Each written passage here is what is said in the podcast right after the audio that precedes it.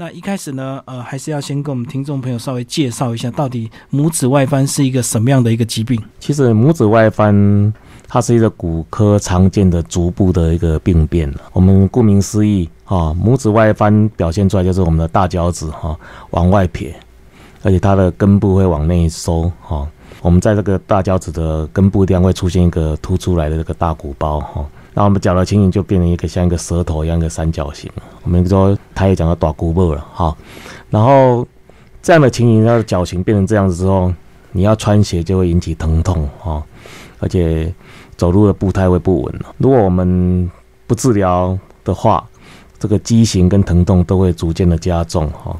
然后，而且它最严重的时候，它第一只大脚趾歪过来之后，会干扰到第二只、第三只、第四只，一路歪过去哈。然后我们的第二只、第三只脚趾，它会被顶起来变形哈。然后这样的脚因为走路不不太不稳哈，走路的我们足部跟地地面接触不平整哈，我们足底容易长鸡眼哈，然后疼痛，鞋子也不知道买什么鞋子来穿才适合哈，所以造成我们在。工作上、生活上的不便和痛苦，而且在美观上也缺乏了美感。那像我个人也有拇指外翻的这个问题。那拇指外翻呢，就是会在大骨包那个地方呢，感觉会比较疼痛。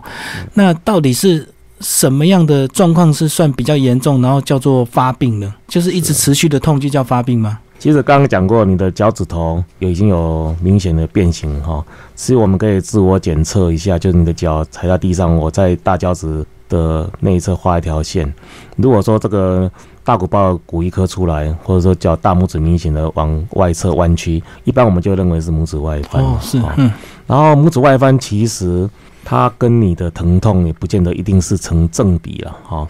哦，以目前的观念来讲，说其实它的疼痛的问题，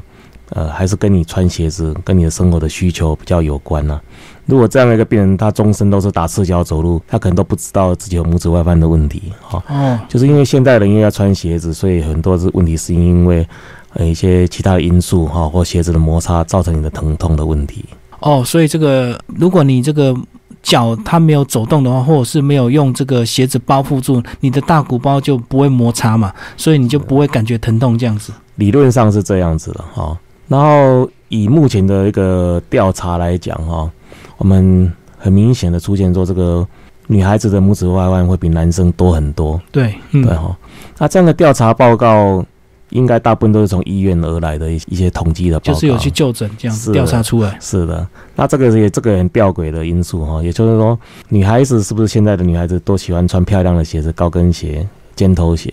所以相对来讲，她摩擦疼痛的情形就也会比较多，所以他就诊率会比较高。所以在统计上来讲，像基民也有拇指外翻，可能基民可能没有去看过医生，哈，可能自己在 自己在做一些防护啊，做一些自己在注意而已了，哈。但是女孩子她因为疼痛厉害，她就会跑去看医生了。然后所以在整体来讲哦，女性的发病率高达百分之二十啊，哈，也就是说五个女孩子可能有一个有拇指外翻。在国外调查更高，有些国家甚至高到百分之五十，哈。男女的发病比例一般来讲是一比十九，哈，就是说一般男生一个，女生大概会到会到十九个，哈。但是这样的数据我刚刚讲过，可能跟因为这些很多统计数据是从医院而来的，所以这样的数据不代表说男生就没有。其实有些男生的听众朋友，你会去看你的脚，可能你也有，但是因为你穿鞋子的需求，你不用穿高跟鞋嘛，或者说你觉得说啊，只是一点点鼓鼓的，你不会很在意它。然后，因为这个这些年来啊，我们西方的一个文化进来了，西方鞋的文化哈，大家喜欢女孩子喜欢穿高跟鞋啦，穿一些尖头鞋啊。所以这个发病率哦，可能还会一路的在增加。哦，这个这个，经过李医师详细的说明，我终于了解这个拇指外翻其实并不是只有女生，因为女生比较容易穿高跟鞋，她比较容易磨损，她会痛，她会去看诊，看诊之后她就被统计进去。那男生呢，我们可能呃工作我们可以穿楦头比较大的，或者是我们可能是穿凉鞋、穿拖鞋，那我们没有这样疼痛，我们就不会去看。所以其实那个男生男女生的比例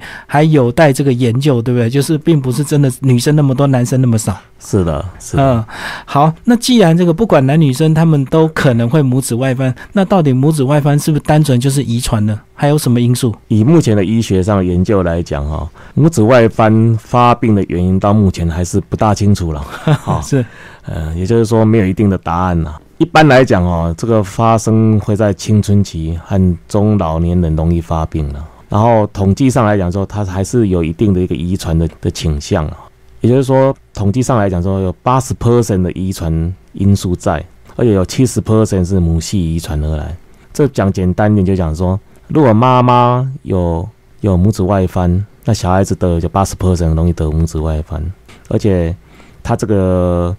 那个爸爸妈妈如果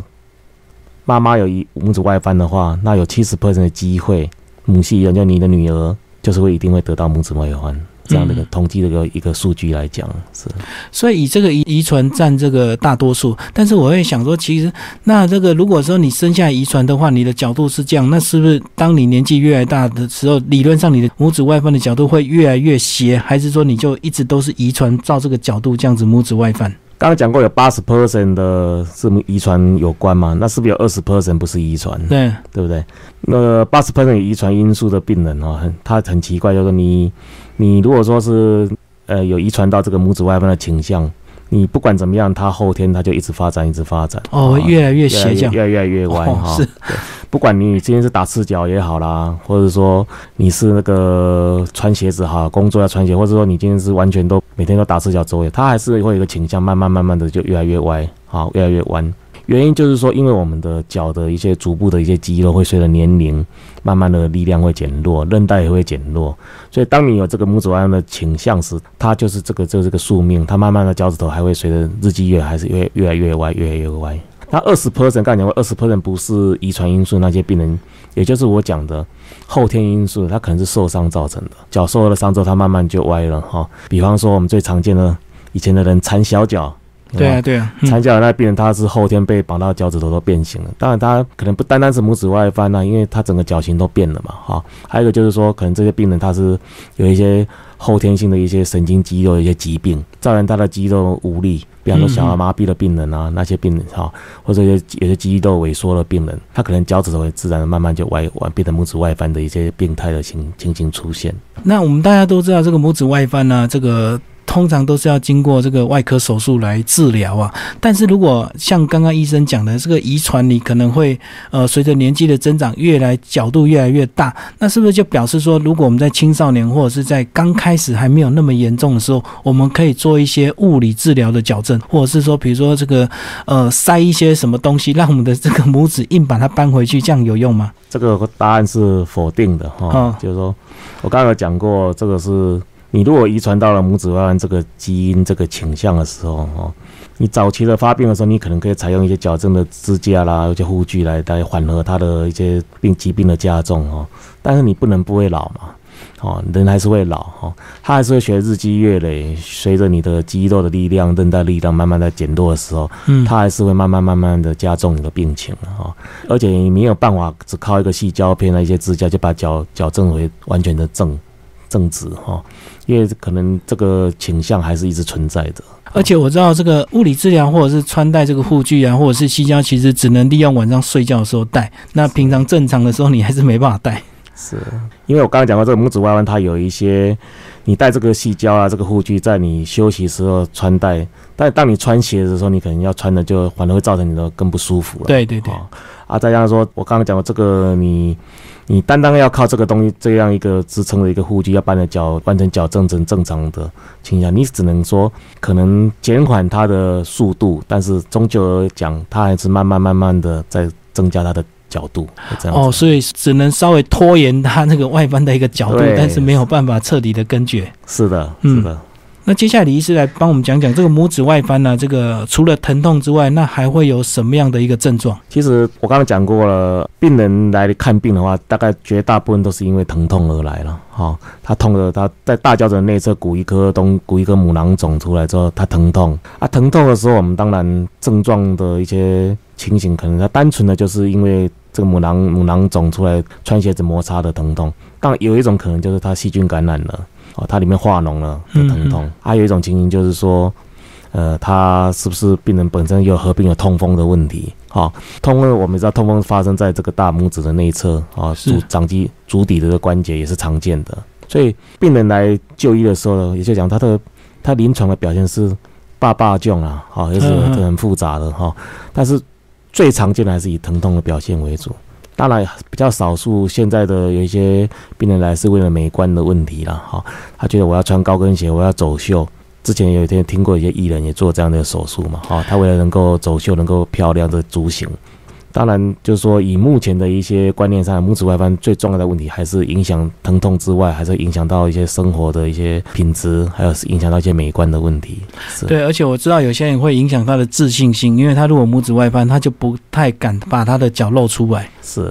因为是现在我们知道那个女孩子非常的注重这个穿鞋子的美观哈。对，如果你的拇指外翻，你如果穿了一个凉鞋出去，脚那么丑哈。他就就影响他的自信心，哦，这也是这是一个课题。好，那接下来我们就跟我们聊聊这个到底是倾斜多少角度叫做拇指外翻，甚至呢怎么样来区别这个轻度、中度、重度，呃，大概是怎么样来区别？一般我们拇指外翻哦，如果以以在病人端你自己的检测哈，如果你你发现你的。拇指的倾斜超过了，就是你在你的脚底画一条直线哈，在拇指下脚的内侧画一条直线哈。如果发现说这个拇指往外侧倾斜，而且最重要是你发现你的拇指的内侧鼓了一块会疼痛，那个母囊肿起来哈，一般我们大概就可以简易的诊断为拇指外翻哈。啊，当然以现在的比较骨科的专科的一个的分类分级数来讲哈，轻度、中度、重度，我们还是把它分成三级来讲是。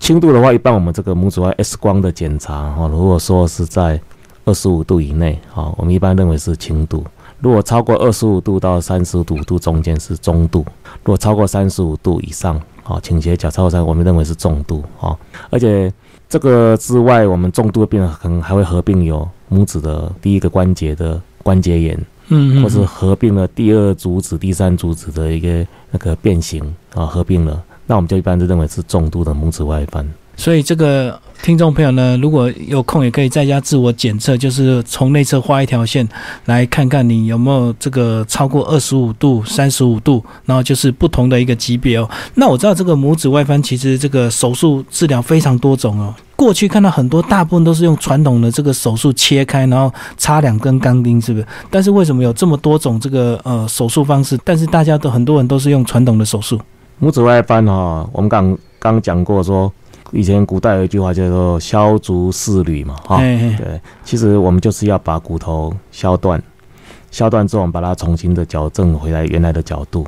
那你要削断，你我们用电用特殊的一些锯片把把那拇指那边的骨头锯断之后，你要把它重新，你要有一个特切掉一部分的骨头，那有一个角度把它。矫正回来，对，矫正回来之后，你要把它再重新接回去的时候，就必须要用到一些钢钉。那所以这个开刀有很多的设计的方法，从前面开，从后面开，骨头削削 V 字形哦，削 C 字形哦，或者削钻石形的哈，很多种做法。然后这样的做法之后，你钢钉打下去之后，你必须钢钉要锁得很牢靠，不然它会松掉。所以传统钢钉锁上之后，或者说打了钢针之后，我们一般病人还要再。把它上了个石膏，因为太早让病人走路，可能钢钉会松掉，或者接了又歪掉了，又歪回来了。所以这样的一个石膏的打的时间大概需要三到四个礼拜，要一个月左右了哈。而且恢复期也比较长，而且我刚刚讲过了，这个复发率也会相对来也比较高了哈。而且过一段时间后，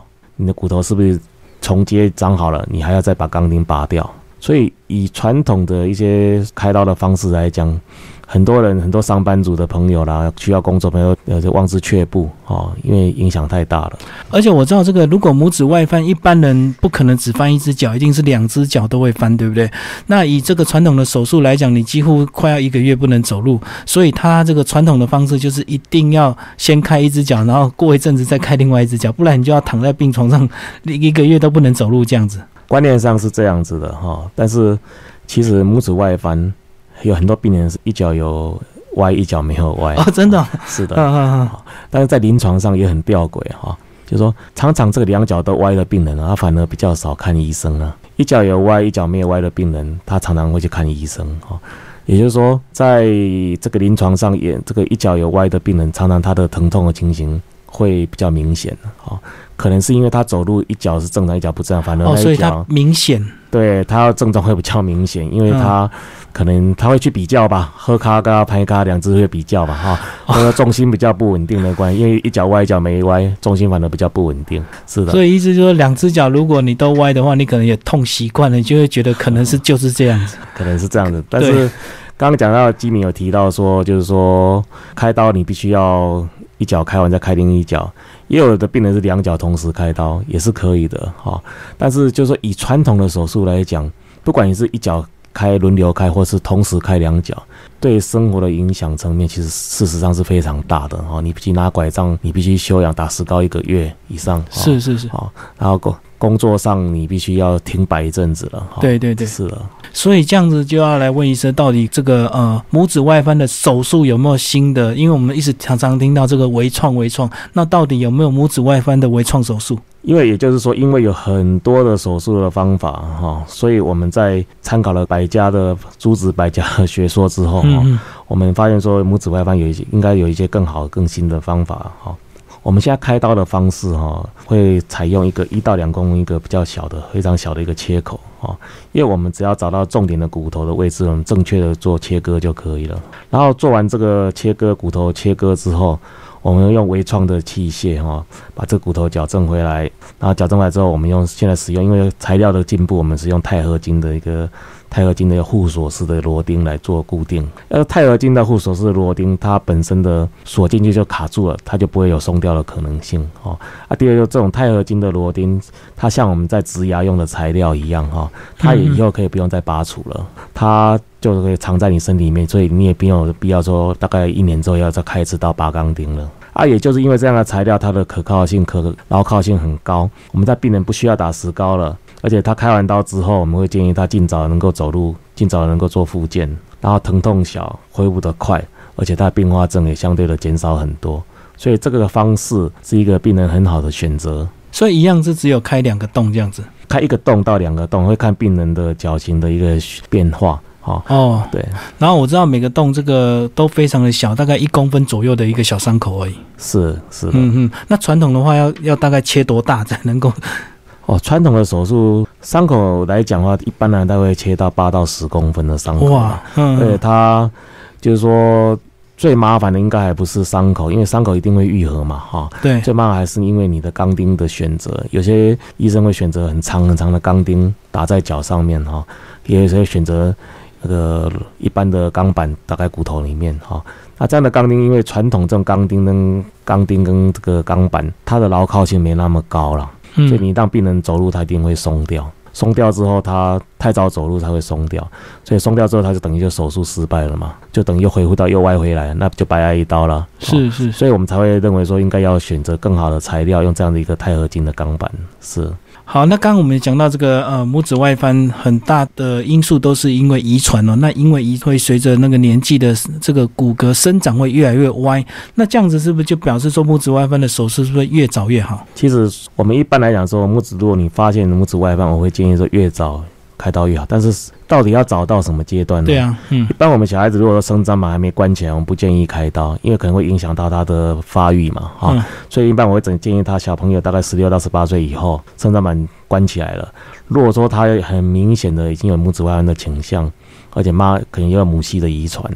就我们会建议他说，你早一点把他矫正回来，因为你矫正回来之后，他后面这个二十岁之后，这个三十岁是这个人生，他要经历工作、运动、交友，还有他这个整个的生活。啊，说美观的问题，还有自信心的问题，对他来讲是一个良性的发展的一个方向。所以大概就是等到青少年过后，就可以开始提早做手术，这样比较好一点。是的，嗯，那刚刚我们有讲到这个，呃，一般这个不管你用传统的复健，或者是用这个呃传统的这个治疗，他们都会有再复发的一个可能。那微创是不是也一样会让我们这个拇指外翻它再复发？那大概是几年的一个时间？一般来讲，微创手术的复发率非常小了。哦，真的，因为第一个你损伤很小，你对于组织的破坏就很少了。好，所以它原来的它的肌肉它的一些韧带的强度不会遭受到很大的破坏，所以我们可以保留住病人比较好的肌肉肌肉的韧带的强度。哦，第二就是说我们用的钢钉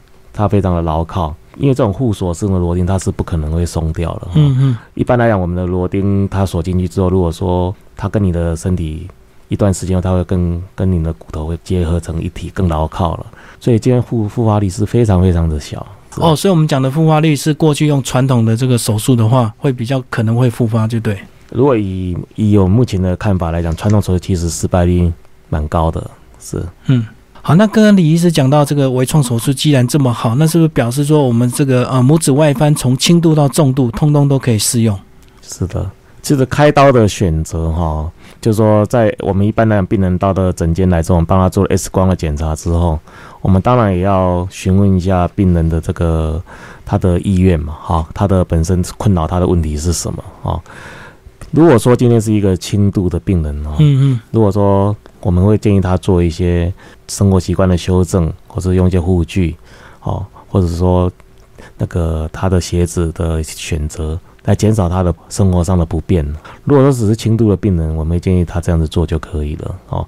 然后再就是持续的来门诊的来追踪。但是如果一般到了中度的病人，我们就会认为说比较需要一个比较积极的治疗。嗯嗯。可能会建议他说，呃，因为这样评估下，你这个一定会往重度的方向去发展。是。而且中度的病人其实他的症状也比较明显，他的母囊肿一般都会比较大颗出来了哈。所以。这样的病人呢，他疼痛的情形其实已经困扰他了，这样我们就建议他比较积极的接受治疗。啊，这样的病人做微创手术是合适的哦，而且中度的技术上是非常的迅速，开刀也非常的简简单了哈。啊，但是如果到了重度的病人，他可能歪的角度很大，然后而且他的其他的一些问题，比方说他脚底是不是已经有长很多鸡眼的问题，或者说他第二只、第三只脚趾也跟着歪了，是不是也需要做矫正？这样的病人，我们还是一样可以帮他做微创的手术，但是微创的手术又必须要辅以其他的一些合并的一些矫正手术同时进行。哦，也就是说，他的刀口，他的微创会做好几个点。不是单独只有大脚趾，可能第二只、第三只或者脚底都会有一些小的一些伤口出现，然后都可以在同一次手术里面做吗？还是要分开做？同一次手术内就可以完成，因为我们麻药只要打一次哦就可以了。只是说我们要必须跟病人解释清为什么你不是像中度的病人只要挨那一两个小伤口，你必须多好几个刀口，因为我必须要做很多，同时做很多事情。你的脚，你可能每一只脚趾头都必须要矫正回来。哦，就是要多角度的一个处理。所以如果你是中。度度的话，可能是一到两个伤口就可以做好，但是重度的话，可能就要好几个伤口。所以你的问题最好是能够一并解决，这一次把这个矫形都拉正回来。是是是是，不过这样至少也是一次手术了，至少不用像传统的这个伤口这么大。是的。那接下来仪式，我们也也有听到有一些人他是小指内翻，那小指内翻跟拇指外翻到底有什么差别？小指内翻其实就是像拇指往外翻嘛，啊，小指头它不往外翻，它就往内翻。哦，这样子，其实也是造成脚的一，它也是脚的一个变形了。但小指内一般来讲还是跟穿鞋子有很大的关系啊。一般拇指外的病人哦，常常会合并有。脚小指头往内翻哈，也是因为因为挤，也是一个物理上一个挤压的关，两侧挤压的一个关系。所以如果一般我们做微创手术的时候，刚刚提到说，如果在严重重症的病人，可能病人除了大脚趾之外，他可能其他的脚趾也有病变，那我们就会合并在一次的手术内把它完成。那医师最后再帮我们聊一下，刚刚我们有提到这个拇指外翻呢，这个如果是遗传的话，当然是青少年过后呢，这个时期过后就要尽快治疗，因为只会越长越严重啊。但是有些人他很会撑的话，他撑到年纪已经很大了，那已经到了很严重了，那他到底需不需要治疗？其实很多的这样拇指弯的病人到年纪大的时候，哈，呃，也是有一些阿妈哈，一些老太太哈，对。这个已经变成他们一个常年来一个心病了，就是他从年轻的时候就开始歪，他不能穿正常穿鞋子，他疼痛哦，断断续续。到年纪大的时候，其实到了这个年龄的时候，他其实最主要的问题还是存在着哦，嗯嗯，而且脚变形的更厉害。对啊，只要这样的一个病人，他的那个健康状态是准许的哈，他的心肺功能好，或者说他没有特殊的一些禁忌症哈，我们一般还是建议是可以做手术的。所以他们即使年纪比较长，他们还是可以透过这个微创的手术改善这样子的拇指外翻。是的。那另外呢，如果有些人这个老人家他有还有这个呃一些其他的骨科方面的一些这个呃症状呢，比如说这个呃关节炎啊、退化性关节炎，那他还适合做拇指外翻吗？这个问题是一个很好的问题哈，就说我们有些病人哈来到门诊的时候，发现说你是拇指外翻的病人哈，他常常合并有膝关节的疼痛，对，或者他也有髋关节在痛，或者他也腰也在痛。这个问题在日本哦，在日本他们有一个研究的一个发现哈，拇指外翻的病人哦，常常都会到年纪大的时候，常常合并有膝关节炎或者退化性的腰部的一些关节炎的在哦。他们认为是认为说，因为我们的脚趾头因为歪了之后哈，走路的重心不对了哦，就常年下了，连带到膝盖一路往上跑。然后我们有时候用形容来讲，就说像汽车一样，今天汽车的轮胎如果定位不正哦，会晃。那接下来一路坏上什么弹簧啦、cushion 啊，就一路坏坏上去了。观念上是这样子的，所以一旦说这个病人他是有拇指外翻的病人，他有，比方他有退化性膝关节炎。我们会建议他可以一并的来做治疗，而且我们可以分分次的来做哦，因为你一次开刀可能病人他的他的比较不方便，会造成他比较多的的疼痛。我们认为膝关节的问题，我我们可以用微创先帮你解决膝关节疼痛的问题，然后再帮你解决拇指外翻的问题，可以一步一步来。是，嗯嗯嗯。那刚刚我们讲到这个。微创手术它的成功率很高哦，所以它几乎不会再复发，然后也不会位置再偏移。但是它还需要这个做什么样的一个追踪吗？大概是怎么样的一个时间来追踪？一般来讲，我刚刚讲过，这个拇指外翻开完刀之后，我们最担心的就是它会有感染，啊，会有松动了，哈，对，或者说又复又又又歪回来的问题。所以我们会定期的，比方说在两周回来照个 X 光。换药跟拆线，四周再来追踪 X 光。一般来讲，我们会以这样的一个一个月间隔一个月、间隔两个月、间隔三个月的方式，帮病人追踪一年左右啊，直到说你这个一年之后，这个足型跟里面的钢钉其实都已经稳定下来了，我们再跟病人做一个最后的一个卫教啊，或者做最后一个追踪。哦，所以这个定期追踪大概一年，只要确定都不会有问题之后，就可以不用再追踪了。几乎这样病人都已经恢复到健康的生活了，是。那今天非常感谢我们新泰综合医院的这个李怡勋骨科主治医师哦，为我们大家介绍拇指外翻的治疗。那听众朋友如果有这个相关的问题呢，也欢迎到这个新泰医院去就诊，或者是呃，在透过他们的粉丝页可以进行一些互动。那李医师除了这个在新泰综合医院，呃，另外呢，他现在也有在和平医院，两边都有在看诊。今天非常高兴邀请到这个李怡勋医师为大家介绍拇指外翻的治疗。好，谢谢。谢谢基民，谢谢各位听众。